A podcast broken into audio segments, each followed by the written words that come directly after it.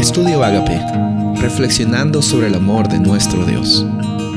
El título de hoy es Dios proveerá, Génesis 22, 7 y 8. Y habló Isaac a su padre Abraham y le dijo, Padre mío. Y él respondió, heme aquí, hijo mío. Y dijo Isaac, he aquí que están el fuego y la leña, pero ¿dónde está el cordero para el holocausto? Y Abraham respondió, Dios proveerá para sí el cordero para el holocausto, hijo mío. Y los dos iban juntos. Continuamos con la historia de Génesis 22, en la cual Dios eh, está probando a Abraham, no probando en el sentido de hacerlo tambalear, sino está eh, mirando el corazón de él, mirando cómo es que su experiencia estaba conectada con lo que él decía que, estaba viviendo. Y en esa experiencia que, que está pasando, Dios le dice, ¿sabes qué? Tienes que darme a tu hijo. Y Abraham va y conversa con su hijo, me imagino, y en esta conversación que vemos en el versículo 7 y 8, Isaac le pregunta, le dice, Padre, eh, se supone que vamos a sacrificar algo, ¿cómo es que eh, no estamos trayendo un cordero? ¿Dónde está el cordero?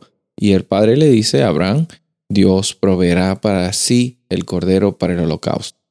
Increíble que en estos momentos difíciles de Abraham, él pensando que tenía que sacrificar a su hijo, él estaba caminando con la certeza de que Dios siempre iba a proveer.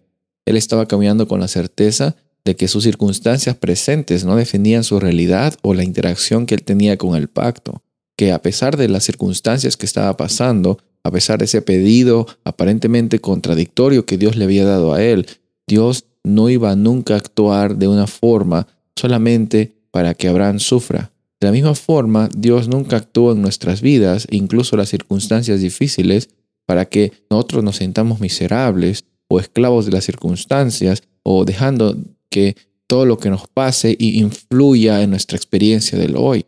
No, nosotros no hemos sido creados para reaccionar a, a los problemas que vienen en nuestra vida y tratar de apagar fuegos de los incendios de circunstancias complicadas. No, tú y yo hemos sido creados con la realidad de que tenemos un Dios que nos sustenta, un Dios que provee, un Dios que siempre está presente en cada uno de los momentos de nuestra vida. La presencia de Dios no está conectada con las circunstancias buenas o malas que te sucedan, sino con la realidad de que tú por fe declaras hoy que el pacto es una experiencia que tú estás viviendo con Él, que te genera libertad, abundancia, te genera la oportunidad de ser transformado y también ser de bendición para otras personas.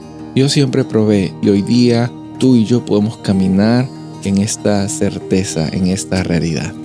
Soy el pastor Rubén Casabona y deseo que tengas un día bendecido.